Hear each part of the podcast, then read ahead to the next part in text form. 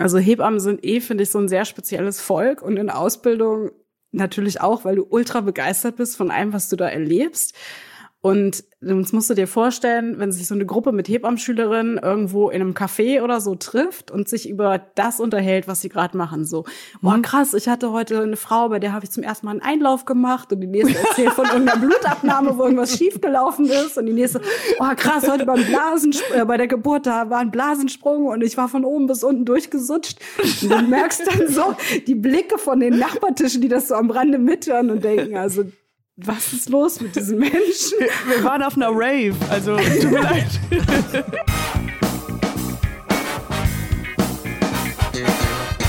Nie gehört. Gibt's nicht? Gibt's nicht. Präsentiert von monster.de. Heute mit Hebamme und The Joyful Mama Efi. Doch davor noch ein kurzer Hinweis auf unseren Partner monster.de. Du suchst einen Job, der zu dir passt. Klar werde nicht dann kann dir unser Partner monster.de helfen. Auf monster.de findest du unfassbar viele Stellenangebote, die auf dich warten. Einfach lostippen und schwuppdiwupp findest du den Job, der wirklich zu dir passt.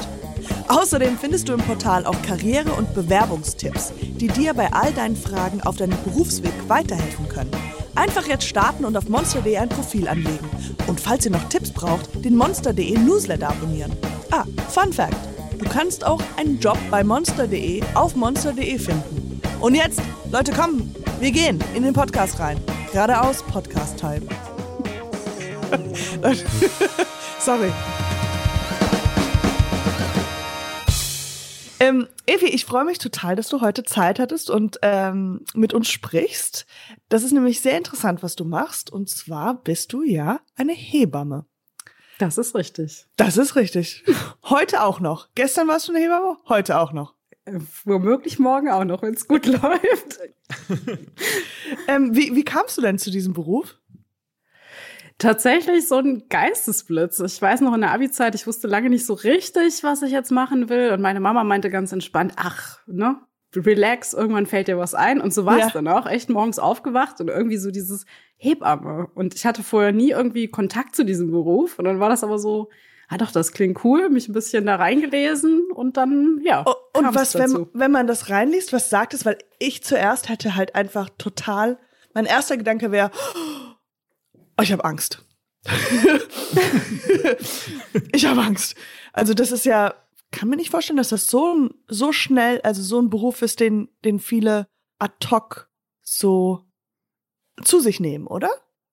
Ich denke, das ist so dieser direkte Impuls, den du da auch hast, den ganz viele haben, und dann ist es so ein Entweder-Oder. Also entweder es ist so dieses, ich gehe einen halben Schritt zurück und denke, oh Gott, wa warum sollte ich das machen? Oder ja. so eine Faszination von, boah, das ist ja total cool. Ja, ja, und deswegen wahrscheinlich alle, die es machen, die machen das so mit krass Leidenschaft und total, ja. äh, aber ja, ich habe äh, keine kein Erschrecken, sondern so so eine große Ehrfurcht darunter. Also was das alles bedeutet und dass man halt so viel Verantwortung hat und das ist ja ähm, genau, das da können wir ja vielleicht ein bisschen reintauchen in das Thema. Wie wie war es dann, als als du dann deine Mama sagte, ja, das kommt schon, total toll auch. Und dann kam's und dann wie wie haben sich die Schritte, was hast du danach gemacht? Das ging relativ flott, dass ich dann äh, gedacht habe, okay, dann macht wohl irgendwie Sinn, mal ein Praktikum zu machen, dass ich mir das ein bisschen angucken kann. Und habe tatsächlich innerhalb von zwei Tagen so einen Praktikumsplatz in einer ganz kleinen Klinik in der Gegend gekriegt und habe dann diese, ja eigentlich Abi vorbereitende unterrichtsfreie Zeit genutzt, um stattdessen ein Praktikum zu machen. Und da war ja. relativ schnell klar, das finde ich total cool, das ist meins. Und habe mich dann auch direkt für Ausbildungsplätze beworben. Oh, und was für Aufgaben waren da, die du gemacht hast? Ja, im Praktikum hat man ja so diese schöne Situation, dass man so ein bisschen was macht und hilft, ja, wo es ja. halt geht, aber man trägt natürlich nicht die Verantwortung, wie man das später im Job hat. Das ist so ganz nice eigentlich. Das ist die Evi, die ist seit zwei Tagen da und ähm, bitte. genau. So in das etwa. sind Zwillinge. oh Gott, bloß nicht. Äh, das wäre ein bisschen krass gewesen. Nee, und von daher war das total entspannt, dass ich äh, tatsächlich auf der Wochenbettstation viel reingucken konnte und dadurch, dass das ein kleines Krankenhaus war und die waren froh, dass sie zwei helfende Hände mehr hatten, die haben mich schon relativ viel machen lassen, halt so diese die netten Babysachen, von denen alle mal so denken, ja. was macht man als Hebamme, was man auch als Praktikantin machen darf. Und ich durfte zum Glück auch direkt im Kreissaal mit reinschnuppern und mit haben ein paar Geburten angucken. Und ja, das war echt schön. Oh, und wie, wenn, wie war das, so eine erste Geburt zu sehen? Da, so, du bist du so 19 gewesen oder so? Das ist eine gute Frage. Jetzt muss ich zurückrechnen, aber ja, so Ja, 19 so Abi-Zeit 19. kommt hin. Genau. Ja. Und dann eine Geburt zu sehen. Also ich bin 35 und ich habe noch keine Geburt gesehen. Außer bei den Kar- Kardashians. Aber ich weiß nicht, ob das Die habe ich noch nicht mal gesehen. Oh, das willst du, das ist, Möchte ich nicht. entraubt dir, nee. Also, oder weiß ich nicht. Ich habe noch nicht so viele Geburten gesehen, deswegen weiß ich nicht. Aber ich habe jetzt auch mich ein bisschen informiert, auch für unser Gespräch. Und es gibt ja ganz viele, also dieses Bild, was man hat, wie es im Fernsehen aussieht, ist es ja was ganz anderes. Also Total. Ja, Ja. und da sind auch, glaube ich, viele Hebammen so innerlich immer total erbost über das Bild, was man natürlich im Fernsehen vermittelt bekommt, Das was vielen ja- Frauen total Angst macht und Mhm, ja, was total schade ist letztendlich. ja. Aber ich habe da Glück gehabt. wie war dieses Gefühl? Also das erste, das, äh, boah, Also ja, das, was du jetzt auch gerade Ja. hast, das, das habe ich selbst auch noch. Selbst Sprachlos. wenn ich Jahre zurückdenke, ne, das ist echt sprachlos. Und das ist so, man muss das irgendwie erleben. Mich hat's total gefesselt. Ähm, die erste Geburt, die ich damit begleiten durfte, in der, im Praktikum schon, das war eine Frau, die kriegte ihr zweites Kind. Das ging holter die Polter super schnell. Der Mann Ja. war noch beruflich irgendwo in München unterwegs und auf dem Weg auf der Autobahn. Er hat's auch nicht rechtzeitig geschafft, weil die Oh da so eine schnelle Geburt hingelegt hat. Und es war aber in Anführungszeichen auch überhaupt nicht schlimm, weil die war so total in sich und hat das da easy peasy relaxed wirklich gemacht. Und das war für mich natürlich auch sehr prägend, so als erste Geburt so eine unkomplizierte, schöne Geburt miterleben zu dürfen. Und ähm, also ich weiß nicht, ich habe Tränen in den Augen gehabt. Ich wusste überhaupt nicht, was, was soll ich jetzt sagen. Und man steht da irgendwie so ein bisschen am Rande und ist einfach sprachlos, ja. Ja. Und dann muss man zurück zum Abi gehen und du sagst so, man denkt sich so, das ist alles meaningless. Also ich habe gerade die. Geburt eines Menschen miterlebt. Und jetzt wollt Ja. ihr Satz des Pythagoras, was ist So in etwa. ja, das stimmt voll. Ach, und aber das ist ja eigentlich dann schon im jungen Alter schon direkt zu wissen und dann also konf äh, äh, genug Ja, also, du Selbstbewusstsein. wo- Selbstbewusstsein, du wusstest, okay, das ist der Grad und wie, wie, will, wie wird man das denn? Also ich weiß, heutzutage kann man ja das auch studieren. Damals macht man eine Ausbildung. Also man macht jetzt beides so. Genau, ist irgendwie lustig, ne? Wenn man so an diesen Punkt kommt von damals, fühlt man sich direkt alt. Also vor zwei Wochen meine ich jetzt. genau, vor zwei Wochen damals war das noch ein reiner Ausbildungsweg. Ähm, genau, dann bewirbt man sich damals noch auf einen Ausbildungsplatz. Heutzutage hat man die Wahl, ob man noch eine Ausbildung macht oder ob man ins Studium geht. Ja. Und ich habe mich damals tatsächlich deutschlandweit beworben, weil es nicht so viele Ausbildungsplätze damals schon nicht gab und auch Ja. es jetzt noch relativ schwierig ist. Und dann, ja, wenn es gut läuft, hat man Vorstellungsgespräche und wird dann im besten Fall auch irgendwo angenommen. Und wie war dieses Vorstellungsgespräch? Ah, total skurril irgendwie. Man ist total aufgeregt, weil Ja. man ja weiß, man hat sich vielleicht auf 50 Schulen oder sowas, die es in Deutschland damals gab, äh, beworben und überhaupt einen Termin zu bekommen für ein Vorstellungsgespräch war schon so, oh Gott, Herzrasen Ja, ja, und ja, ja, schwitzige klar. Hände und Hilfe und was fragen die mich und was wollen die von mir und oh Ja. Gott, oh Gott. Glaub und ähm, die waren total unterschiedlich. Also ich hatte in Karlsruhe zum Beispiel eins, das war auch echt nur merkwürdig. Also da hatte ich auch überhaupt kein gutes Gefühl, weil diese komische Fragen gestellt haben. Und in Freiburg, wo es dann letztendlich auch geklappt hat, das lief einfach. Das war Ja. total nett und also schon aufregend natürlich, aber irgendwie es hat direkt gepasst. Es flutschte wie Es das flutschte. Baby. Genau, ja, es war so eine ganz unkomplizierte Sache. Geburt. ähm, und wie kann man sich das unter, ähm, vorstellen, wie so, ein, wie so eine Ausbildung aussieht? Also es gibt ja dann wahrscheinlich verschiedene Kategorien. Man kennt ja auch, oder vielleicht erklärst du das uns nochmal für die Zuhörer und für mich. Ähm, es gibt ja mit Geburt begleitend, dann gibt's die Wochenbetthebammen, genau. Ja, es ist total umfangreich, wie Ja. auch der Job später, was viele immer nicht im Kopf haben. Die denken mal, ja, so nur Kreissaal und nur mit den Babys. Und das ist letztendlich viel, viel mehr. Also die Ausbildung geht insgesamt drei Jahre und ist aufgeteilt in natürlich den praktischen Teil, wo du meist an eine sehr große Klinik angegliedert bist und halt zwei Drittel über die verschiedenen Stationen läufst und ein Drittel Ja. der Zeit ist so diese schulische Ausbildung. Und auch da hast du von Anatomie, Pathologie, Physiologie, Chemie, Biologie, also wirklich recht alles mit drin. Und ähm, in einem praktischen Teil über die Stationen gehst du dann halt auch. Also natürlich ist ein großer Teil im Kreissaal, damit man halt auch viele Geburten miterlebt. Aber es gibt auch ähm, Einsätze, wo du dann auf der Schwangerenstation bist, wo du auf der Wochenbettstation bist, im OP eingesetzt wirst oder auf der ähm, ja, bei den Kinderärzten, dass man, je nachdem, wie die Klinik aufgebaut genau. ist, auch auf der Kinderintensiv ähm, eine Zeit lang mitarbeitet. Ja, also schon sehr umfangreich. Und Wochenbett für diejenigen, das ist, äh, ich glaube, sechs Wochen oder wie, wie viele Wochen ist das nach der Geburt? Genau, Wochenbett bezeichnet quasi die ersten sechs bis acht Wochen etwa nach der Geburt und ähm, oh. die Entbindungsstation oder Wochenbettstation, das ist dann so genau. dieser Teil, wo man nach dem Kreissaal im Krankenhaus bleibt. Genau, richtig.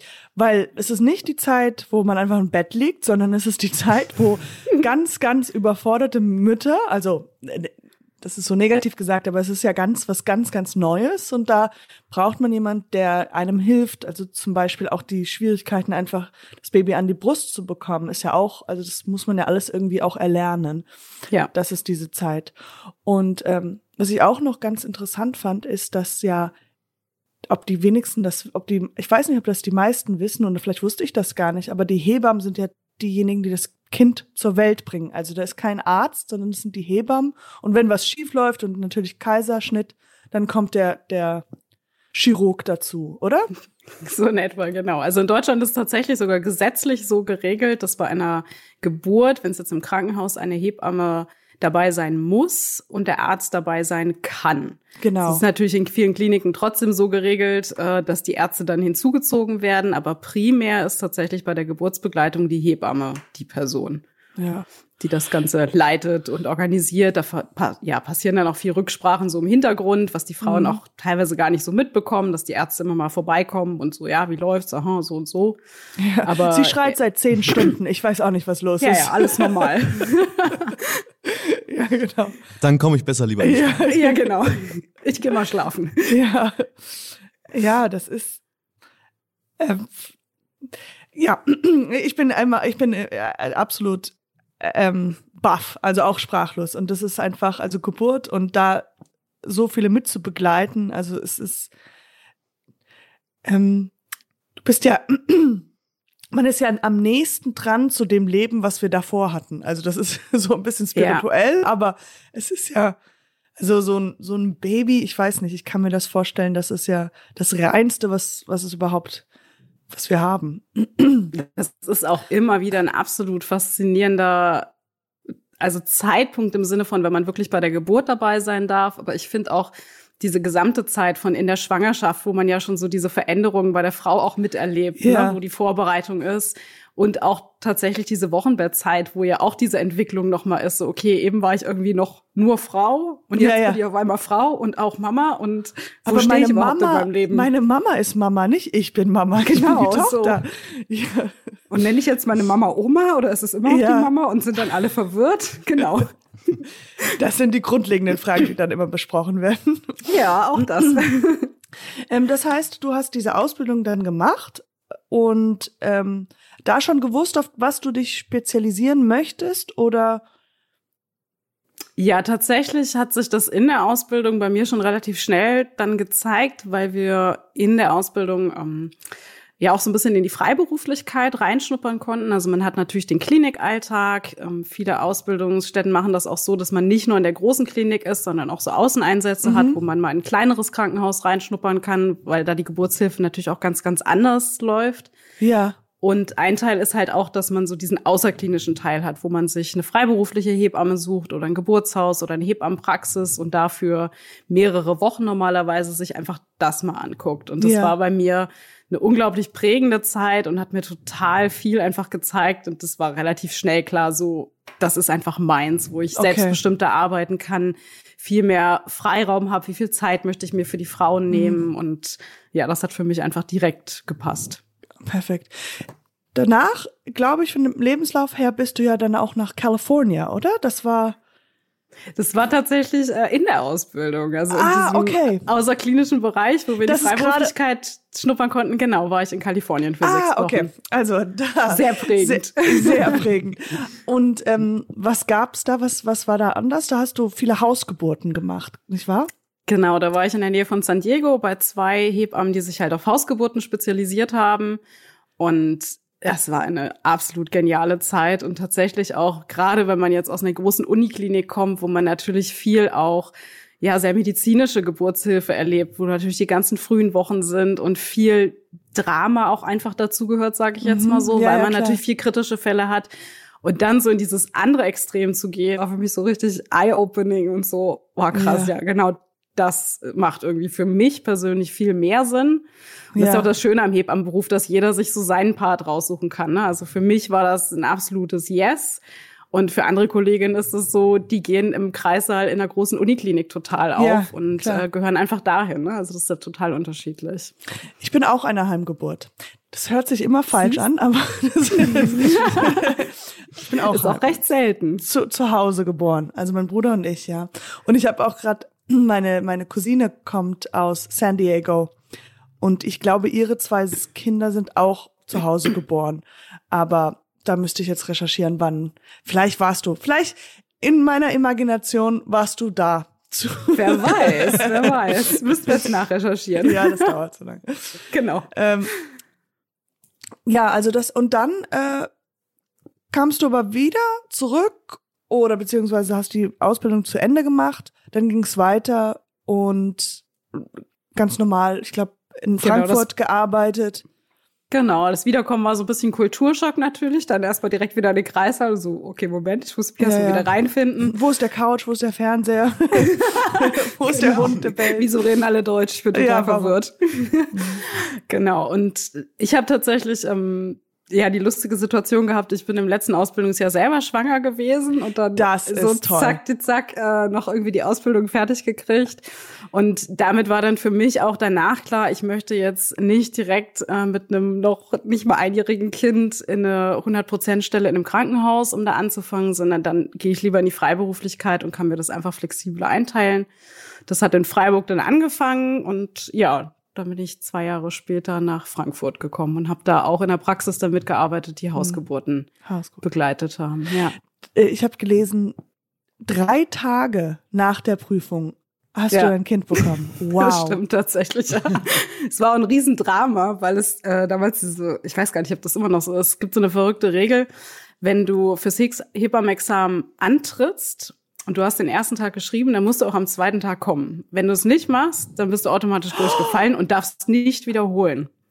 Wenn du dich Oh, jetzt direkt krank meldest und sagst, ich komme nicht, dann kannst du wiederholen. Und das war natürlich echt so, the pressure is on. So, Oh was mache ich, wenn das Kind nach dem ersten Prüfungstag nachts auf die Welt Oh kommt? mein Gott. Hat er nicht gemacht. Er ist ganz brav am errechneten Ich wollte grad Termin sagen. Drei Tage später gekommen. Er ist am Ja. errechneten Termin sofort gekommen. Total. Es Wow. war der Tag, mit dem ich überhaupt nicht gerechnet habe. Ja. Genau. War total witzig. Wir hatten 13., 14. Januar unsere Examensprüfung. Am 15. Januar hatte ich selber Geburtstag und er ist dann am 17. Januar auf die Welt Oh gekommen. mein also es Gott. war voll getaktet. wow. Aber das ist lustig, dass du sagst, an dem errechneten Tag hast du es gar, damit gar nicht gerechnet, weil man sagt ja immer so zehn Tage, also es kann zehn Tage vorher, zehn Tage danach. Und äh, dass die wenig, ich glaube nur drei Prozent oder sowas. Oder weiß Also ich auf nicht die Statistik, aber wenig, ja. wenig bekommen an dem errechneten. Deshalb Aber war das er in meinem Kopf so, ja, da auf jeden Fall nicht, ne? Also er hat deutsches Blut. Unter anderem, ja. Er, er hat auch Sehr kalifornisches Blut. Oh, nice. ja. So wie, so wie ich. Ja, was bei dir auch so? Ja, genau. Ich, also vielleicht nicht ganz California, eher auf der anderen Seite, aber äh, auch Amer halb Amerikaner, halb Deutsche. Ja, lustig. Wir sind die Besten.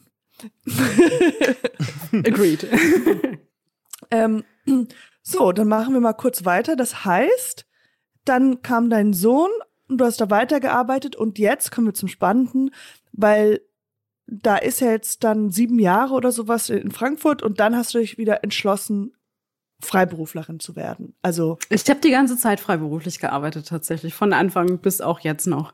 d- dann musst du es, also das heißt, freiberuflich heißt, du hast auch mit in, in, in diesem äh, äh, Hausgeburten? Geburt, Hausgeburten, aber als Ja. Freiberuflerin. Als Genau. Selbstständige. Aha, okay, Ja. okay. Das ist auch durchaus ein bisschen angestellt. verwirrend, ähm, weil Ja, wir okay. Hebammen ganz, ganz viele Möglichkeiten haben zu arbeiten. Ne? Also du kannst komplett freiberuflich sein, du kannst komplett angestellt arbeiten, du kannst äh, teils angestellt sein und trotzdem freiberuflich arbeiten. Und auch die Verteilung, wie viel man da jetzt macht, das darf ja jeder letztendlich selber entscheiden. Und da gibt's die lustigsten Konstellationen tatsächlich. Ja. Dann springen wir kurz auch in die Bezahlung da rein, weil das bedeutet, man kann ja nicht selber die, die, die Preise festlegen, sondern die sind vom, von der Krankenkasse. Kannst du kurz erklären, wie das geht? Ja, das ist ein äh, Riesenproblem tatsächlich in unserem Beruf und auch, denke ich jetzt mal einfach so frei gesagt, ein Riesenpunkt, weshalb viele Hebammen irgendwann aufhören, weil wir zwar selbstständig tätig sind, aber von den Preisen her, wenn wir über die Krankenkassen abrechnen, da natürlich auch dran gebunden sind. Was für die Frauen total schön ist, weil die legen einfach ihre Krankenkassenkarte vor und müssen dann zwar ihre Termine quittieren, dass wir auch da gewesen sind, aber ansonsten kümmert sich um die Abrechnung und das alles die Hebamme und die Bezahlung übernimmt die Krankenkasse. Das klingt erstmal so ja ganz cool und fair.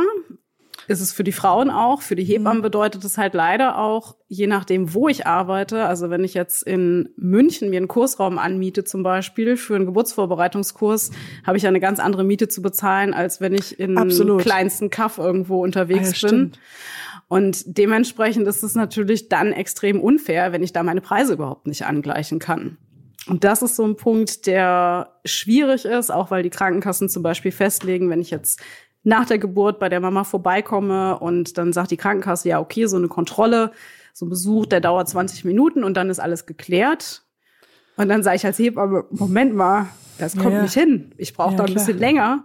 Und dann kommt aber das ganze Preisding wieder nicht hin, weil wenn ich länger arbeite, arbeite ich quasi umsonst oder für noch weniger Geld. Und da ja, wird es dann Ja. schwierig. Äh, glaubst du, dass das sich bald oder dass sich das irgendwann mal verändert? Gibt es eine Gewerkschaft? Gibt es eine, dass man, also, oder, oder sagen sie einfach, das ist so? Und weil, das ist ja, also, wenn du mir das erzählst, 20 Minuten, also das geht hinten und vorne. Vielleicht braucht man auch 20 Minuten, um überhaupt dahin zu kommen. Also die Fahrt oder wenn das Ja. mitberechnet wird. Und dann ist man da und dann hat sie eine Frage, noch eine Frage. Und da ist es ja, Hebammen sind ja so auf einer persönlichen Ebene, müssen ja. Das ist ja der wichtigste Fall. Kontaktperson für die Mutter und für das, also für den Vater. Ist ja auch eine sehr sensible Lebensphase, ne? Also das Ja. ist ja der letzte Zeitpunkt, wo du mit der Stoppuhr da stehen möchtest. Sagst so, sorry, die so, Fragestunde ist vorbei jetzt. Ich muss Oh gehen. Gott. Ich ja. kann dir nicht weiterhelfen. Sorry, nächste Ja. Fragen morgen bitte. Nein, Ja. das macht man natürlich nicht. Klar. Ähm, ja, das ist schwierig. Ich würde jetzt gerne optimistisch sagen, ich vertraue voll auf unser Gesundheitssystem und ab morgen wird's besser. Mhm.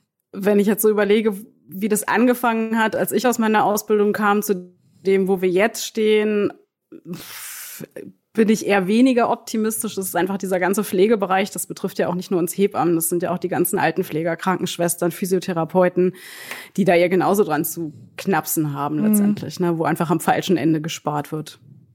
Oh man. It's so sad. It's so stupid. It is. Ja, It's total. Fucking stupid. Weil es auch einfach natürlich sehr prägend ist. Ne? Also für eine Frau, ob die jetzt in der Schwangerschaft eine gute Begleitung hat durch eine Hebamme, die sich auch wirklich Zeit nehmen kann und genauso natürlich auch in der Phase nach der Geburt, wie so eine Geburt letztendlich auch begleitet wird. Ne? Also im Krankenhaus haben wir ja das gleiche Problem mit dem Personalmangel und der schlechten Bezahlung. Und das hat ja durchaus auf so eine Familie schon auch einen Einfluss. Also wie geht's der Frau danach? Überlegt die sich, ob sie noch ein zweites Kind bekommen möchte oder sagt die, ey, das war so eine Erfahrung, das brauche ich echt nicht nochmal. Also ich bin froh, dass ich absolut, da ja, ja. bin und mein Kind habe, aber das brauche ich nicht, ne? Ja. Und das finde ich ist dann echt sehr, sehr kritisch, weil man da mit ein paar Stellschrauben echt vieles ändern könnte. Ja, absolut. Ähm, und äh, dieser, ich habe auch gehört, es ist ja auch wahnsinnig schwierig, überhaupt ähm, Hebammen zu bekommen. Das ist auch so wie bei Kindergartenplätze, Ja. dass man ja dann irgendwie drei Jahre, bevor man überhaupt nachdenkt, irgendwie ein Kind zu haben, sollte man da, äh, sich eine Hebamme suchen und dass, äh, dass es sehr schwierig ist. Ja, also je nachdem, wo man wohnt, ist das noch unterschiedlich von der Ausprägung. Gerade die Großstädte sind oft sehr, sehr stark von diesem Hebammenmangel betroffen, eben weil das normalerweise ein teureres Pflaster ist. Und also tatsächlich, die Hebammen sagen das, glaube ich, durch die Bank weg. Sobald du einen positiven Schwangerschaftstest hast, kümmere dich um eine Hebamme und äh, du wirst lachen. Also wir haben tatsächlich auch gerade in der Hausgeburts äh, Hebammentätigkeit Szene. immer mal wieder Frauen, die dann auch beim zweiten Kind wissen, okay, ich möchte äh, hier eine Hausgeburt haben und die fragen vorher an, so, wann plant ihr euren Jahresurlaub? Habt ihr eine Zeit, wo ihr keine Geburtshilfe macht? Okay, wissen wir Bescheid. ist kein Witz. Wirklich? Ja, Und dann wird gerammelt. genau. Schatz, Ja. wir müssen jetzt. ähm, Kommt dann wow. die SMS an die Hebamme. So, wir hatten gerade Sex übrigens. Nur damit du schon mal Bescheid weißt. Also lass den Monat. Ja, this month gehört mir. Ah, ja, ja. Äh, ich komme jetzt auch dazu, ein bisschen kleiner, smoother Segway, weil ähm, ich habe das auch von dir gelesen, dass das war ja auch eine Entscheidung für dich, ähm, dass du meintest, du hattest manchmal 100 Anfragen und du musstest halt immer wieder Leute absagen. Und das tut ja auch weh, wenn du sagst, so eigentlich will ich und die die suchen desperately. Und ähm, dann hast du auch angefangen und du bist ja jetzt ähm, Scholze Podcasterin.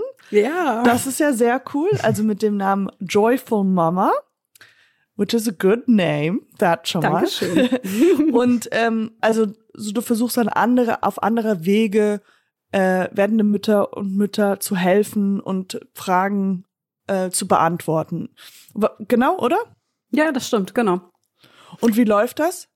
Das kam damals eigentlich aus der Intention raus, dass ich ähm, oft bei den Kursen, also gerade so Geburtsvorbereitungskurse, wenn man dann so einen Wochenendkurs hat und das ist vollgepackt mit Infos und die Leute gehen raus und können viel mitnehmen, aber man hatte irgendwie immer so das Gefühl, oh, ich hätte denen auch noch mehr erzählen Ja, können mhm. oder die Ja. können sich das eh nicht alles merken, weil es viel Ja. zu viel ist.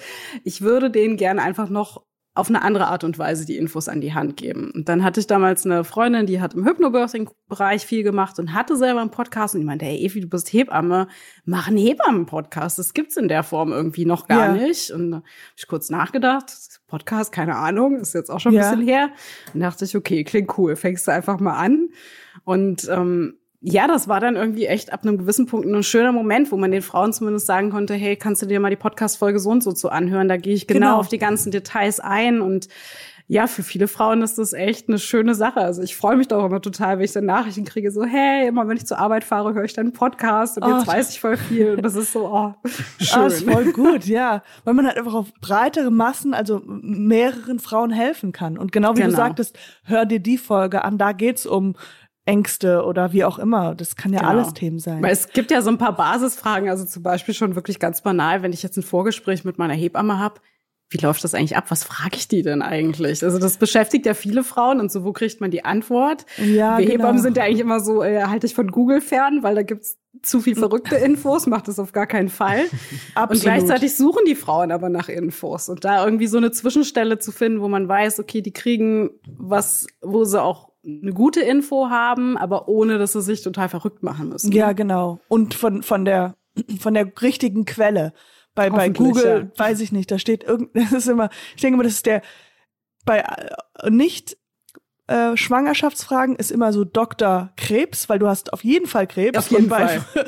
Und bei, bei Schwangerschaft, ist, äh, auf egal was du machst, kriegst du eine Miscarriage. Also es ist, also Miss, Ja. alles ist, es ist, wirklich richtig ganz schlimm. Ja, Ähm, und und schwanger deswegen- Ja, ist man 50 natürlich. Prozent davon wird von mir geschrieben. Ja, von, so. Ich verbreite das alles. Ich habe keine medizinische Ausbildung. Ich verbreite einfach Unwahrheiten im Internet. das ist, das stimmt. Jetzt, Aber das ist tatsächlich ein großes Thema, ne, dass natürlich ähm, ganz, ganz viele Einzelmeinungen dazu finden sind. Also natürlich gibt es super viele Foren, wo Mamas sich austauschen, was auch super ist in vielen Bereichen. Aber gerade wenn es um so medizinische, individuelle Fragen geht, dann hilft es natürlich nichts, wenn Mama XY erzählt, oh Gott, bei mir war das ganz dramatisch genau. und dann hatte ich die Anzeichen und dann Notkaiserschnitt und da denkt jede dritte Mama, die das liest, oh Gott, ich habe das auch, das kriege ich jetzt auch. Ja, Und ja, klar. Und dann ist das es muss man ein bisschen Gehirn relativieren. Drin. Ja, ja. Ja.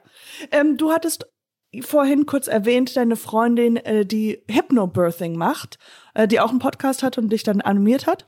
Äh, kannst du uns ein bisschen von Hypnobirthing erzählen? Und ist das etwas, was man auch in beim Hebammenstudium, Ausbildung mit dazu lernt?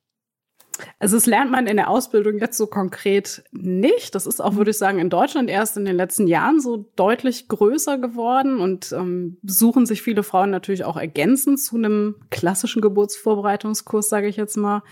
Ich persönlich finde es einen ganz, ganz wichtigen Ansatz, ob man das jetzt Hypnobirthing nennt. Äh, Ich habe zum Beispiel auch selber einen Kurs mentale Geburtsvorbereitung, so habe ich das jetzt genannt. Aber dass man einfach diesen Aspekt, okay, wie bereitest du dich auf deine Geburt in deinem Kopf letztendlich vor? Ja, was Mhm, bringst du so mhm. an Ängsten auch mit? Was behaupte ich jetzt mal ganz frech, die allermeisten Frauen tatsächlich haben in ganz, ganz unterschiedlichen Formen. Und wenn man sich damit gar nicht auseinandersetzt, dann kann es halt echt schwierig werden unter der Geburt. Und Hypnobirthing hat so diesen Ansatz, dass man wirklich lernt, in einen sehr entspannten Zustand über Selbsthypnose oder gewisse Ankerpunkte oder sowas zu kommen. Und wenn du in diesem entspannten Zustand bleibst während der Geburt, dann hast du einfach alles im Körper, also von hormoneller Ebene zu natürlich auch der ganzen Muskelentspannung und so weiter und so fort auf deiner Seite. Also der Körper kann dann wirklich bei der Geburt für dich arbeiten. Während wenn du in diesen Kreislauf kommst von Angst und Anspannung und dann schüttet dein Körper noch mehr Stresshormone aus, dann geht das so in diese negative Spirale rein, die du natürlich eigentlich vermeiden möchtest. Und das ist so dieser Ansatz vom Hypnobirthing, dass du einfach ein paar Techniken lernst, über Atemtechniken und Affirmationen, also so positiv bestärkende Glaubenssätze, wie du dann wirklich auch im besten Fall sehr, sehr entspannt ähm, dein Kind auf die Welt bekommen kannst. Wow. Also ich stelle mir das selber sehr gut vor. Also ich kann mir gut vorstellen, dass wenn ich meine Geburt, wenn ich eine Geburt habe, dass ich in diesem, dass ich mich sehr in diesen positiven äh, Gefühl hineingeben kann. Äh, also jetzt gerade denke ich, ja, okay, und man muss sich halt einfach alles umdrehen, dass man sagt, man hat keine Angst vor dem Krankenhaus, man, das ist das, da ist ein wunderschöner Ort, den, da will ich hin. Also, und, und auch wirklich zu glauben, nicht nur so bla bla bla. Ja, das ist ein ganz, ganz wichtiger Punkt. Genau, nicht nur zu sagen, dass man halt so, ich bin glücklich, ich bin glücklich, sondern einfach so, okay. Ich Und, freue ah, mich ich, auf die Geburt. ich freue mich, ja, ja. Aber so, ich freue mich auf die, auf die Herausforderung, ich freue mich darauf, dass ich nicht weiß, was es ist. Also, um Ja. wirklich das zu meinen. Ähm, aber es ist so trotzdem, es ist so eine, es, man weiß halt nie, was die Schwelle ist, weil man denkt sich so, es ist so wie sich, das ist vielleicht ganz schlimm, diese Kontra das zu sagen, aber so, sich auf einen Unfall vorzubereiten.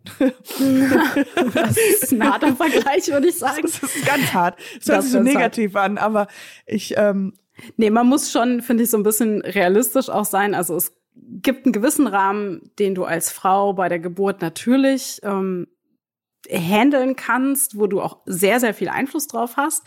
Aber es gibt auch immer zu einem gewissen Anteil so diesen Punkt, natürlich kann es sein, dass dein Kind ganz andere Pläne hat für die Geburt und sich Mhm. einfach anders ins Becken reinlegt und sagt, nee.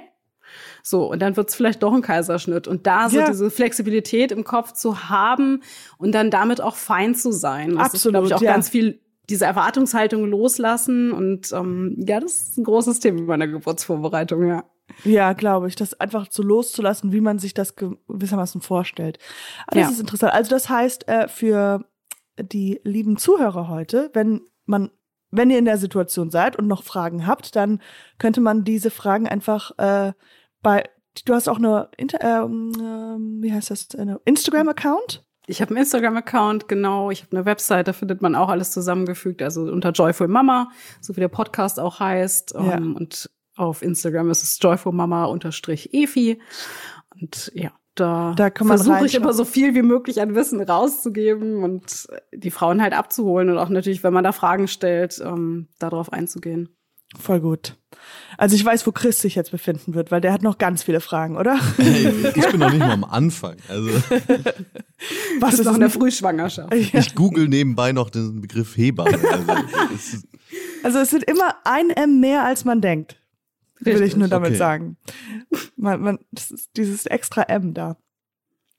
Ja, und Äh. Kreissaal mit extra S, ne? Da haben wir drei jetzt drin. Ach wirklich? Kreissaal, das hört nie auf. Genau. Ah, genau, also da können wir auch nochmal anschließen, da machst du auch, du machst auch Yoga, oder? Also gibt, das ist ja wahrscheinlich alles in all- alles zusammen, ähm, sozusagen Geburtsvorbereitung, Körpervorbereitung und ja. Genau, bei mir kam das äh, witzigerweise, wenn ich jetzt zurückblickend gucke, auch in Kalifornien dazu, aus dem Urlaub letztendlich, habe ich meine erste Yogastunde gemacht und das war so, das ist es einfach. Und habe dann in Frankfurt damals, als ich in der Hebammenpraxis war, wollte ich eh eine Yogalehrerausbildung machen und dann kam so diese Idee, ah, wir müssten mal Yoga für Schwangere hier in der Praxis anbieten. Efi, du machst doch jetzt eh die Ausbildung, das ist super, das kannst du dann machen. So fing das eigentlich an. Das war so die Ah, Idee okay. dahinter.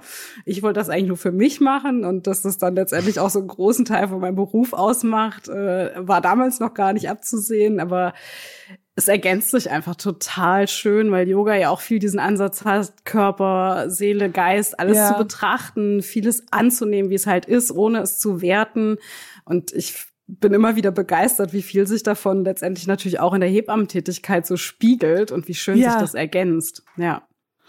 Meine Mutter hat auch in Frankfurt eine Yoga-Ausbildung gemacht. bin ich Vielleicht ja ich, in meinem Kopf seid ihr auch im selben Yoga.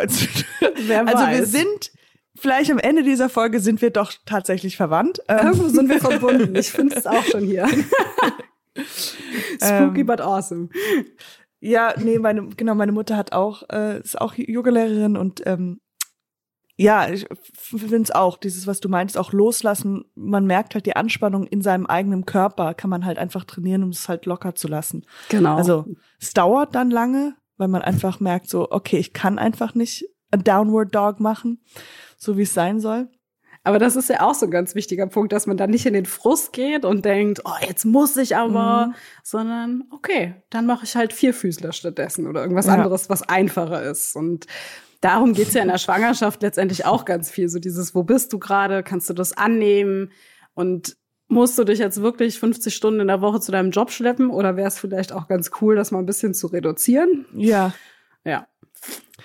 Ähm, wie äh, gibt es äh, es hört sich blöd an, so was zu fragen, aber ga, gab es schon mal eine lustige Situation oder eine ähm, ich, ich frage die Frage, weil ich glaube, du hast dich darauf vorbereitet. Also es gibt auf jeden Fall viele lustige Situationen. Was immer wieder total ulkig war, war tatsächlich in unserer Ausbildung. Also Hebammen sind eh, finde ich, so ein sehr spezielles Volk und in Ausbildung natürlich auch, weil du ultra begeistert bist von allem, was du da erlebst.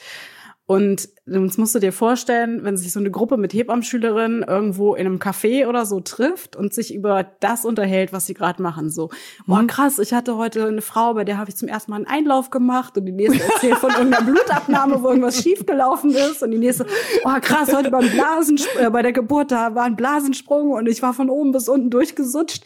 Und du merkst dann so die Blicke von den Nachbartischen, die das so am Rande mithören und denken, also was ist los mit diesen Menschen? Wir waren auf einer Rave, also tut mir leid. Und man selber ist so in dieser Blase drin, dass man das teilweise überhaupt nicht checkt, wie absurd die eigene Arbeit für andere Leute ist. Ja, klar. Also da hatten wir viele sehr, sehr lustige Momente. Ansonsten auch eine extrem ja, berührend lustige Szene war, wir hatten mal eine Hausgeburt, auch zweites Kind und ähm, es war klar, dass das wahrscheinlich relativ flott geht bei der Frau und wir hatten eine Ja. ganz gute Strecke anzufahren. Wir waren mit zwei Hebammen da und ähm, wir kamen an und der kleine Sohn, ihr erstes Kind, ich würde jetzt sagen, der war damals vier, vier, fünf sowas, der machte uns die Tür auf und guckte total begeistert so, Ja. das Baby ist schon da. Und dann, dann ist als Hebamme so dieses, okay, ich bewahre mein Lächeln, aber what the fuck? Damit. okay, zeig uns mal wo. Okay, also lief alles super, denen ging's auch gut. Ähm, der, äh, das war total skurril, weil das war, das Kind kam komplett in der Fruchtblase auf die Welt, also mit so einer Glückshaube, was sehr selten ist. Und der Papa, der hat das auch irgendwie total intuitiv geregelt und das irgendwie aufgemacht und hat, ja, ich dachte, das wäre irgendwie wichtig. Und wir so, hm, ja, oh mein super. Gott. Und dann kam halt irgendwann die Nachgeburt, die Plazenta auf die Welt und man denkt ja immer so, kleine Kinder, die sind da befangen und dürfen die überhaupt bei der Geburt dabei sein. Und der Kleine war dabei. Das ist ja schon so dieser blutigere Teil der Ja, ja, ja, Geburt. klar. Der war total begeistert und meinte dann so ganz lässig, das ist der Kuchen von dem Baby, ja? Weil es ja der Mutterkuchen ist und die hatten das im Vorfeld wohl gut besprochen und da mussten wir echt an uns halten, weil das so niedlich einfach war, wie der so diese Begeisterung dafür hatte und ja, das ist der Kuchen vom Oh mein Baby. Gott. Aber also das heißt, die, der, das Baby kam in der Pla äh, in der äh, In der? Fruchtblase In der drin, ja. Fruchtblase. Also äh, war es dann so inne so ein Ballon? Genau, also normalerweise. Also, und der ist der Vater, also, Genau, also das, das, der Baby Vater. ist wie in so einem Luftballon mit dem ganzen Fruchtwasser drin. Normalerweise, ja, richtig, so kann man das vielleicht ganz salopp sagen. Ich hätte, der, der, ich, wenn ich der Vater wäre, ich wäre für, für immer gestört. Nee, Weil das ist dann eine extrem so- lästige Familie gewesen. Wirklich? Ich Ja. hätte gedacht, so, so sieht das doch nicht aus. Warum Also ich hatte da auch? Respekt, weil ich erinnere mich an meine ersten Geburten, wo ich das gesehen habe und dachte so, Junge, du bist echt krass lässig. Wow. Aber vielleicht ist das auch so aus der Situation heraus, wenn du einfach funktionieren musst und Klar. ja. Und dann kam es mit raus und dann hat er das aufgeschnitten. Ja, ja, also er hat da quasi den Dammschutz gemacht, das Kind mit aufgefangen und äh, das, das lief. Und das ist tatsächlich, sage ich jetzt einfach mal ganz oft so, also auch wenn Frauen auf dem Weg ins Krankenhaus relativ schnell ihr Kind kriegen, das sind oft die unkompliziertesten Geburten, weil das einfach so schnell geht und schwupp, okay, da ist es so. Was, what happened? Okay. Aha, das heißt, der Muttermund öffnet sich einfach ganz, ganz schnell. Oder sind Ja. die zu spät losgelaufen? Losgegangen? Also in dem Fall war es ja jetzt eine geplante Hausgeburt. Also wenn, waren wir zu spät, aber die hat uns bei der ersten Wehe angerufen, aber die hat das erste Kind schon sehr schnell gekriegt. Aber Aha. klar, wenn du jetzt ins Krankenhaus fährst, ähm, Oder rennst, wie ich denke, wie man es macht. rennst. ja, ich hatte auch schon eine Frau, die ist mit dem Fahrrad gefahren, gibt's auch. Ähm, Oh mein Gott. Du war noch mal kurz beim Lidl. crazy. genau. Wollte mir noch einen Müsli-Riegel mitnehmen.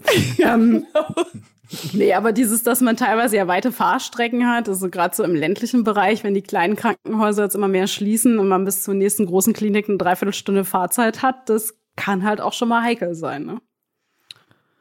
Eieiei. Ja. Ähm, aber genau, dann heißt das, dass die, die, der Muttermund, also es ist einfach schnell. Also bei der zweiten Geburt ist es ja eher schneller als bei der ersten, weil auch nochmal, also die erste Geburt, da sind die Wehen oder der, der Muttermundöffnung, das sind ja mit von wie viel Stunden? Wie viele Stunden? Von wie viel Stunden redet man? Von bis tatsächlich. Also laut Lehrbuch, was sowieso irgendwie nie hinkommt, ist es etwa eine Stunde pro Eröffnung vom Muttermund und du möchtest auf zehn Zentimeter kommen. Äh, plus dann brauchst du noch ein bisschen Zeit für die Austreibungsphase. Aber so, es gibt auch Frauen, die ihr erstes Kind in zwei Stunden auf die Welt bekommen. Und es gibt natürlich auch genauso Geburten, die deutlich länger dauern. Also von bis kann alles dabei sein. Hm. Äh, Und schnelle Geburten sind auch nicht immer besser. Also viele Frauen denken immer, oh Gott, ich hätte es gern ne, möglichst schnell weg. Aber das ist natürlich dann auch teilweise die gleiche Anstrengung, einfach komprimierter in einer kürzeren Zeit. oh Gott. Da hast du dann so relativ wenig Pause und wenig Ja. Zeit auch dich reinzufinden. So, ah, okay, krass, das ist jetzt echt der Tag, an dem mein Kind auf die Welt kommt, sondern es ist so, okay, krass, in den Kreissaal schnell Hose ausziehen und schon ist es da. Hose. Schnell. Warum Hose jetzt, jetzt schon untenrum freimachen? Ja, genau. Hm. Ja, also sowohl als auch, es gibt auch Geburten, die, ähm, sage ich jetzt mal, 24 Stunden dauern, aber wo einfach viel Pause dazwischen ist und wo die Frauen viel spazieren gehen und rumlaufen. Und das klingt dann sehr dramatisch, muss es aber nicht immer sein. Also Geburtsstories sind so unterschiedlich wie wir Unterschied- Menschen selbst. Ja. Ähm, ich habe nur ein, äh, das war ein ähm, früherer Chef von mir, der meinte, er musste bei allen seinen drei Geburt äh, von der Frau die Geburt es hat mir immer sehr, sehr lange gedauert. Also äh, zehn, zwölf Tage nachdem eigentlich der Geburtstag war. Also der geplante Der errechnete Tag, Termin, ja. äh, Genau, der errechnete Tag. Ich glaube, irgendwann mal äh, leitet man was ein und dann Mhm. muss es raus. Ich glaube, bei 14 Tagen oder sowas, zwei Wochen. Ja. Aber bei ihm war es halt immer so, es war wirklich jedes, je, bei jedem Kind und dann, ähm, und dann immer diese Spaziergänge und dann meinte er aber, die Hebamme hatte zu ihm gesagt so, keine Angst. Bis jetzt ist noch keiner drin geblieben. Ja, das stimmt auch. Das fand ich sehr lustig. Das sind ja die Meister der lässigen Sprüche manchmal. ja, das ist halt so eine skurrile Situation auch für die Frauen. So irgendwie hat man den Zeitdruck, das Kind sollte kommen und gleichzeitig soll man möglichst entspannt bleiben, damit das Kind sich auf den Weg macht. Und du ist so, man wird gern was machen, aber außer abwarten kannst du nichts machen. Und das Ja, ist so klar. eine ganz merkwürdige Situation, ja. Wir, wir werden ja präsentiert von monster.de und da wollte ich dich fragen, ob du vielleicht Tipps hast äh, zu, wie, wie man eigentlich den Job findet, für den man so leidenschaftlich brennt, wie du für deinen. Was gibt's da einen Tipp? Also du hast erzählt, deine, die Geschichte mit deiner Mama. Ist das, braucht jeder deine Mama? also kann ich natürlich sehr empfehlen. Äh, das ist auf jeden Fall hilfreich, so eine Mama zu haben. Ich glaube, hilfreich ist echt viel reinzuschnuppern. Also mir hat das Praktikum damals viel geholfen, einfach um mal so ein bisschen praxisnäheren Bezug zu diesem Job zu haben. Also Hebamme ist jetzt zum Beispiel auch was, wo man sehr, sehr unterschiedlich letztendlich arbeiten kann und mhm. sich nicht nur mit dem Studium oder mit der Ausbildung zu beschäftigen, so was muss ich da machen, wie lange dauert das, sondern wirklich auch zu gucken, wie sieht denn der Job danach eigentlich aus und möchte ich genau ja. das haben oder ist es so, ja cool, ich habe Bock auf einen Ausbildungsjob, aber eigentlich ist der Beruf, der am Ende rauskommt, so gar nicht meins oder ja. sieht in der Realität anders aus, als er vielleicht in der Jobbeschreibung klingt. Also ich würde mit vielen Leuten reden, die vielleicht auch schon länger in dem Job arbeiten, die auch unterschiedliche Sachen machen. Also mhm. es gibt ja viele Berufe, ne, wo man so denkt, ah, der macht das und eigentlich macht er ganz Im Endeffekt was, was ganz anderes, ja, ja. ja. Es ist im Grunde das Prinzip von unserem Podcast. Warum? Ja, wo man denkt, was Leute machen und am Ende ist es dann doch was anderes. Ach so, ich habe bis jetzt noch nie richtig reingehört bei uns im Podcast.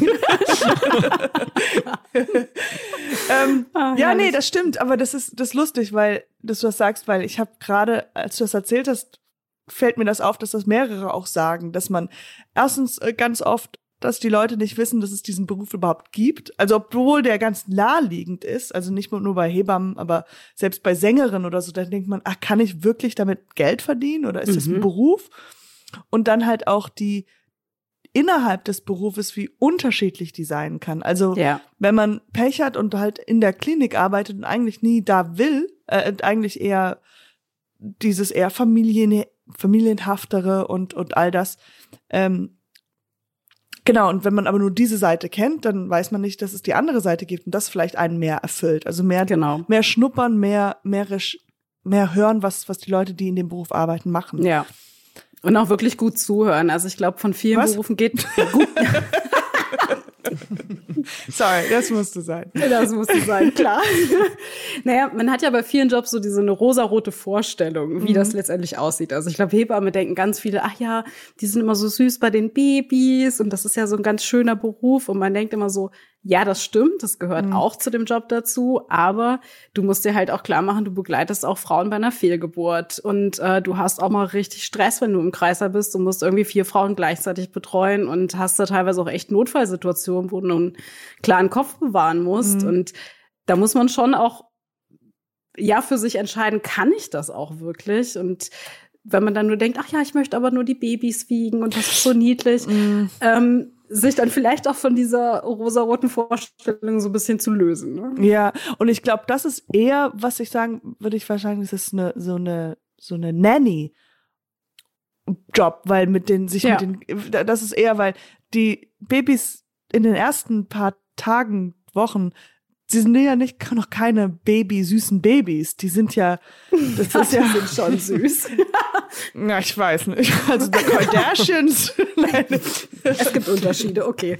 Äh, nee, äh, absolut natürlich süß, aber es ist ja also nicht dieses, was man sich vielleicht vielleicht ein äh, ein äh, äh, vorstellt, was so süßes Babys, die sind ein bisschen größer, wenn die so ganz klein oder können ja auch groß sein, wenn sie zur Welt kommen, aber ja, ich, ich, das ist eher so dieses, man muss bei allem aufpassen, die sind noch sehr, sehr, vielleicht noch gar nicht mal die Augen auf für die ersten ja. paar Tage und sowas. Also ganz zart. Es gibt ja wahrscheinlich überwiegend Frauen. Gibt es denn auch schon Männer, die du äh, mal kennengelernt hast, die Hebammen sind? Es gibt tatsächlich ein paar. Ich habe auch einen persönlich kennengelernt, äh, der in Frankfurt arbeitet, aber es ist sehr, sehr vereinzelt. Mhm. Ja, das ist dann auch immer noch so der Witz. Also, wir haben ja früher mal gesagt, wie heißen die dann? Ist das jetzt der Hebammerich oder was? Also, das sind dann die, die Entbindungspfleger. Ja.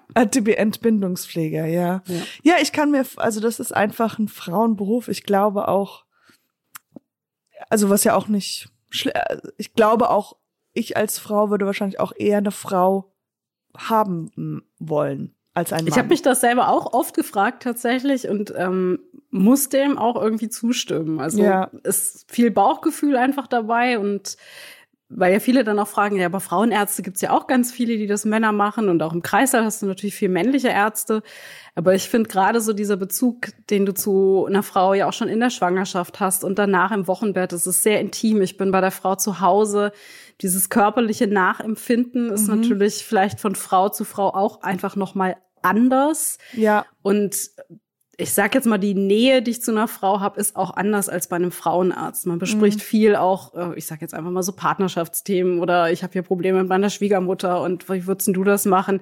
Sowas würde ich nie mit meinem Frauenarzt besprechen, sage ich jetzt mal. Da ist so Absolut, dieses ja. rein medizinische und Hebammen haben so diese Zwischenschnittstelle zwischen, ja, einerseits das ganze medizinische und irgendwie auch für so einen gewissen Zeitraum wie die beste Freundin. Man ist so bei allem mit dabei.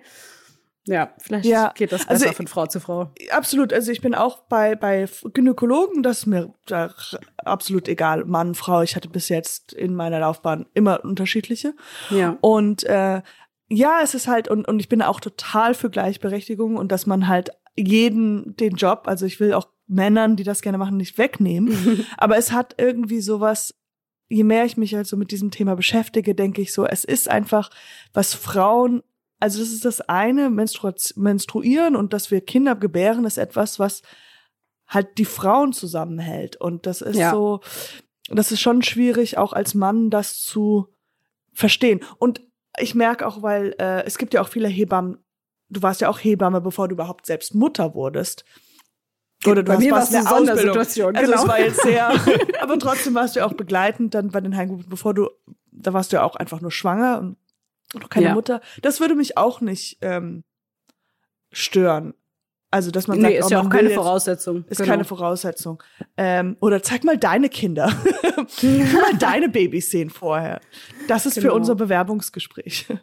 Nee, Ah. aber so ganz banal. Also wenn du jetzt als Frau zum Beispiel auch normal durch deinen Zyklus gehst und du merkst, du hast so gewisse Tage, wo du einfach in der Brust empfindlicher bist oder so. Mhm. Das kann man schwer beschreiben. Und ich behaupte jetzt mal ganz frech, dass Männer das auch nicht nachempfinden können. Auch so diese hormonellen Veränderungen, was wir ja, Ja. so mit jedem Zyklus durchmachen und natürlich auch in der Schwangerschaft und nach der Geburt. Und ähm, da gibt's doch noch mal so ein anderes Verständnis von, ich habe das gelesen oder ich habe das auch in der ähnlichen Form schon mal selber erlebt. Ja. Chris. Ja. Ich spreche, glaube ich, für die gesamte Mannheit, wenn ich sage, stimmt.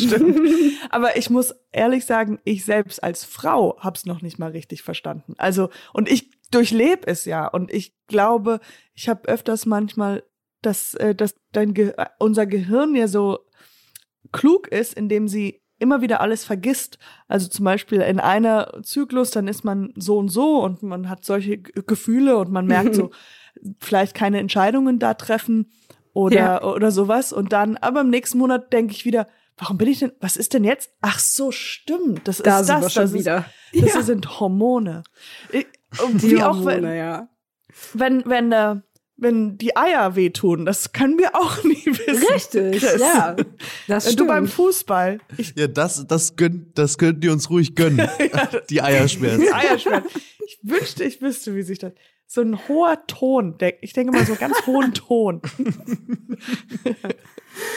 Ja, Aber äh, wie ist das? lustig. Ich glaube, das, der richtige Begriff ist, es zwiebelt. Es zwiebelt. Es aber, aber- da können wir auch nur theoretisch uns vorstellen, wie sich das anfühlen Ja, klar. könnte, vielleicht, möglicherweise, ne? So. so wie ein, so wie ein äh, Splitter im Finger und man drückt drauf vielleicht sowas. ist das sowas wie? I don't know. Nein, we don't ist, know. schon, ist schon Muss anders. der Chris erzählen. Ähm, hast du denn auch viele Fragen von Vätern, die, die jetzt auch zum Beispiel einen Papa Podcast werden? hören oder sowas oder die, die, die man auch so begleiten oder helfen kann? Weil es sind ja auch viele Sachen, also viele Symptome kriegen ja auch Männer. Also die, die, was weiß ich, die werden, mein Bruder wurde, ich glaube, genauso dick wie seine Frau.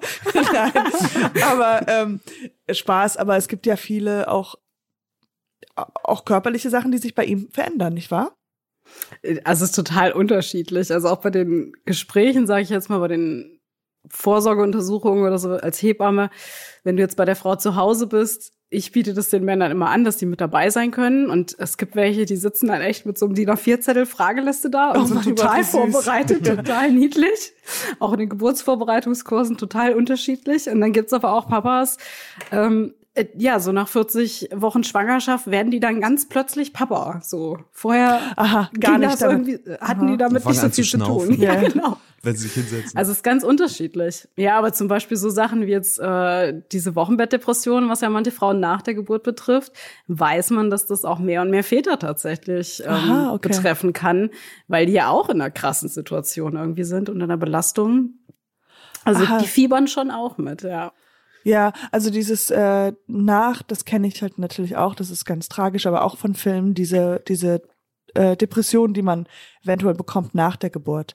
Und Ja. das ist interessant, dass das auch Väter bekommen. Das ist wahrscheinlich ganz lange undiagnostiziert geworden, weil man denkt, das geht ja nicht um dich und sowas, Genau. aber das stimmt, das kann ja auch eine große Belastung für ihn sein. Und die haben ja auch in der Schwangerschaft, sage ich jetzt in Anführungszeichen, eine ganz andere Situation, weil bei der Frau sieht man ja ab einem gewissen Punkt, dass sie nicht nur zwei Kilo zugenommen hat, sondern, ah, okay, sie ist schwanger. Und dann kommen natürlich auch viele Gespräche so am Arbeitsplatz oder so ganz automatisch, so, ach, und wie geht's dir denn? Und wie macht er das denn? Und dut, dut, dut. Während bei einem werdenden Vater, dem sieht man das ja jetzt in der Regel nicht an, dass er Papa wird. Ja. Das heißt, diese Gespräche im Alltag passieren natürlich so nicht. Und die sind mit vielen Fragen und Sorgen, die die ja zum Teil auch haben, auch relativ alleine natürlich. Ne? Ja. Also ich bin sehr froh, dass ich, ich bin sehr glücklich, dass ich eine Frau bin. Äh, ich glaube, ich, ähm, ich finde das schon, also ich glaube, als Kind gab es immer so Phasen, wo ich gerne ein Junge wäre oder so, dann denkt man so, man experimentiert oder man, man überlegt sich Sachen oder man spielt Mann. Vielleicht bin ich da ganz anders, weiß ich nicht. Aber ich musste immer den Mann spielen, weil ich die Größte war. Wenn wir immer Papa, Mama, Kind gespielt haben, war ich immer der Mann. Lustig. Aber ähm, ich, äh, äh, also da dieses, dieses in unserem Leben sowas zu machen zu können, das finde ich sehr cool. Also das ist so wie ein Videospiel spielen und ich darf ins nächste Level und darf das. halt- Ich kann mir aber wirklich, ich würde das lieber machen als die Position des des Partners, der dann zuschauen muss, wie wie das passiert und how schmerzhaft das sein kann. Also ich, oh, das, das würde mir so wehtun. Das da kann ich mir sehr schwierig vorstellen. Ist auch wenn, eine schwere wenn dein, Situation, ja. ja. Also es ist schon sehr, sehr, es ist, wir wollen den Fokus nicht von der Frauen lassen, aber ich will das noch sagen, dass für den Mann jemanden, den du liebst, zehn Stunden oder acht Stunden oder 15 Stunden ähm, zuzuschauen und dann nichts machen zu können. Also wenn, ja, das ist, ähm, das stelle ich mir Das ist eine schwierig ganz vor. schwere Situation. Ich ähm, freue mich tatsächlich auch immer, wenn die Männer mit in die Geburtsvorbereitungskurse kommen, Mhm. damit die auch einfach so ein bisschen Idee haben, was kommt da eigentlich auf die zu. Ne? Also Ja. was sind so die Phasen der Geburt und was braucht eine Frau eigentlich auch an Unterstützung? Und dann zeigt sich schon relativ schnell, dass auch wenn sie in Anführungszeichen einfach nur dabei sind, sie eine extrem wichtige Rolle haben und ja, da der Frau auch eine ganz, ganz große Stütze letztendlich bieten, selbst Ja. wenn sie jetzt natürlich nicht so viel wissen wie eine Hebamme, aber einfach dadurch, dass sie Vertrauenspersonen sind, ihre ne, Partnerin gut kennen, dass sie da total viel machen können Mhm. und ja. Was ist denn das? Äh, es gibt die Oxytocin. Was muss immer? Oxytocin? Ja. Oxytocin. Okay. Oxytocin. Genau, Oxytocin. Ähm, wa- was ist das für ein, für, für, für alle, die es nicht wissen, was ist das? Ja, ist nicht nur ein Zungenbrecher, ist äh, ein ganz wichtiges Hormon in der Schwangerschaft, vor allen Dingen halt auch bei der Geburt und nach der Geburt. Und das ist das Hormon, was unter anderem dafür zuständig ist, dass letztendlich Wehen im Körper passieren, dass die Gebärmutter arbeitet, sich da zusammenzieht und das Kind letztendlich auf die Welt bringt. Und wir kennen das eigentlich so im Sprachgebrauch als das Liebeshormon oder Kuschelhormon. Das heißt, der Körper schüttet das auch vermehrt aus, wenn wir zum Beispiel Sex haben, beim Orgasmus, bei liebevollen Berührungen, beim Küssen. Und wenn man das, deshalb finde ich Hormone und Geburt immer so total spannend, einmal verstanden hat, dass man weiß, okay, das Hormon ist total wichtig für die Geburt, dann versteht man zum Beispiel auch, weshalb eine Massage, die ja der Partner, wenn wir auf die Rolle wieder eingehen wollen, bei der Geburt super der Frau zukommen lassen kann, extrem gut unterstützen kann. Ja. Ähm, was ist mit, kennst du, Jetzt kommt in English, Frage. jetzt kommt, eine- kennst du in, in English in, in California you say Molly, the drug Molly? Sure. Ecstasy? Ecstasy? was, was schüttet denn Ecstasy aus? Ist das nicht auch? Boah, da fragst du mich jetzt was. Nee, da Weil bin ich habe eine versiert. Lösung. Ich habe eine ganz gute Lösung. Jetzt Einfach, bin ich voll gespannt. ja, einfach Eine Rave-Geburt. eine Rave-Geburt. Nein. Aber ist das nicht so, Chris? Weil kennst du dich da aus? Oh, äh, Ecstasy schüttet doch. Ich dachte, das wäre einfach Endorphine. Also Was der Körper schüttet tatsächlich unter anderem auch bei der Geburt Endorphine aus und ähm, also wenn wir da kurz reingehen wollen, das ist total faszinierend, dass wir ja immer denken, okay, Geburt hängt irgendwie mit Schmerz zusammen. Nee, und aber nee. normalerweise, wenn du dir jetzt zum Beispiel den kleinen Zeh irgendwo doof angehauen hast oder dein Schienbein, dann ist klar Schmerz oder du hast den Finger geschnitten. Und dann kommen in deinem Körper diese ganzen Stresshormone zum Wirken. Und der Körper Ja. sagt hier, Achtung, Achtung, lebensgefährliche Situation, du hast den Finger geschnitten und stirbst gleich. Ähm, und dementsprechend verändert sich ja auch alles in deinem Nervensystem und was du an Hormonen ausschüttest. Und jetzt denkt man ja, okay, Geburt, ganz schreckliche Schmerzen, da muss ja das Gleiche auch passieren. Und das absolute Gegenteil ist der Fall. Bei der Geburt schüttet dein Körper im guten Zustand genauso, ich sag jetzt mal in Anführungszeichen, betäubende Hormone aus, die zum Beispiel deine Schmerzwahrnehmung ganz massiv verändern. Also, dass du diesen Dehnungsschmerz, wenn sich da jetzt der Beckenboden öffnen muss, zum Beispiel gar nicht so real wahrnimmst, weil dein Körper das hormonell so ein bisschen wegpuffert, sage ich jetzt mal. Und Aha. ganz viel Glückshormone ausschüttet und so dir dieses betüttelte Gefühl gibt von, ist alles in Ordnung, ist alles gut, mach mal schön so weiter. Und genau in dieser Kaskade immer mehr Oxytocin ausgeschüttet wird, immer mehr von diesen schmerzstillenden Hormonen, Endorphine, Glückshormone, alles aus dem Cocktail. Genau das macht dein Körper letztendlich.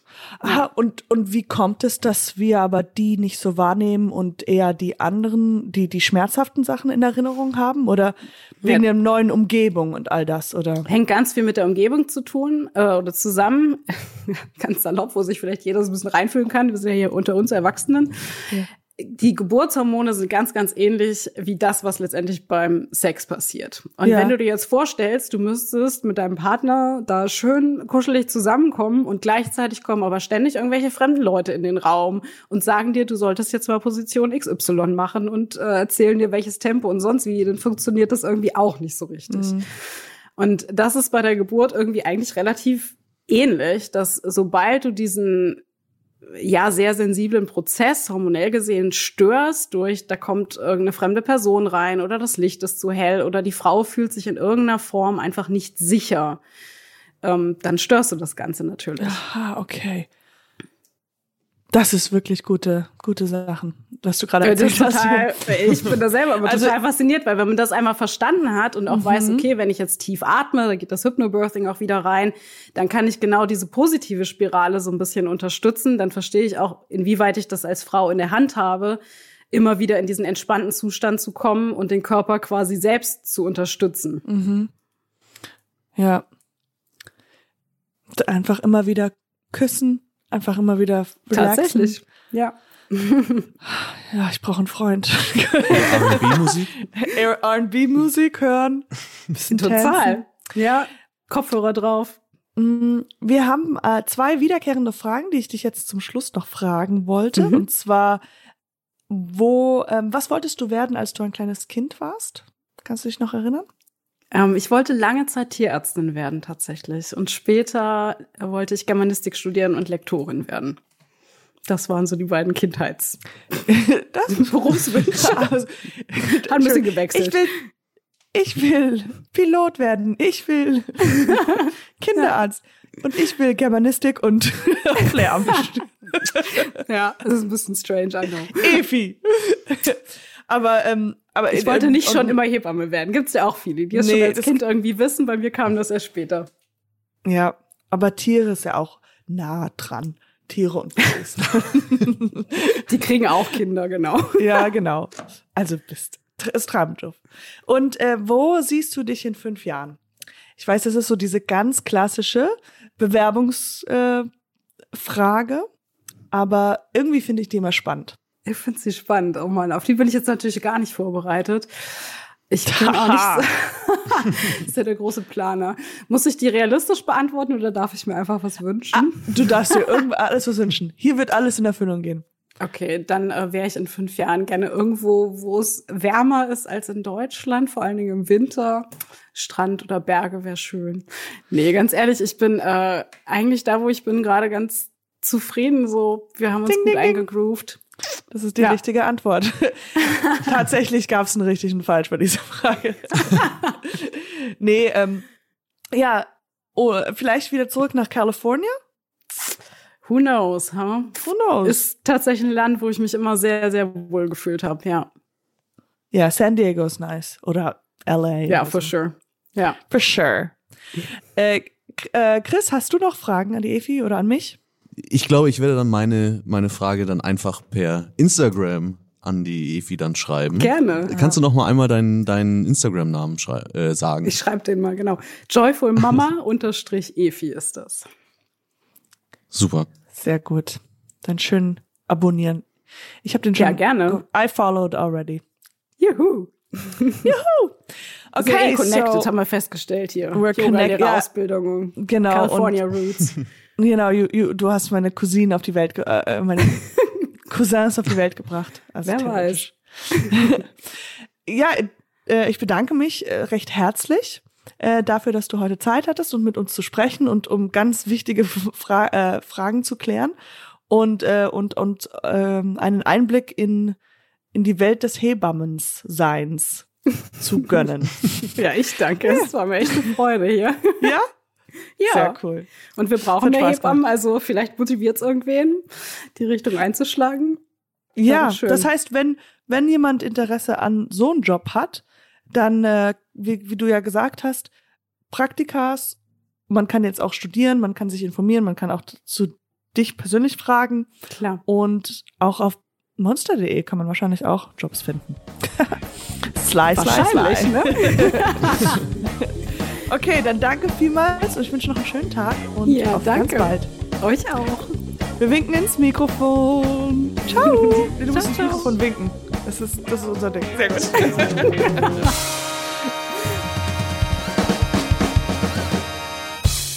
Dieser Podcast wird produziert von Podstars bei OMR und präsentiert von monster.de.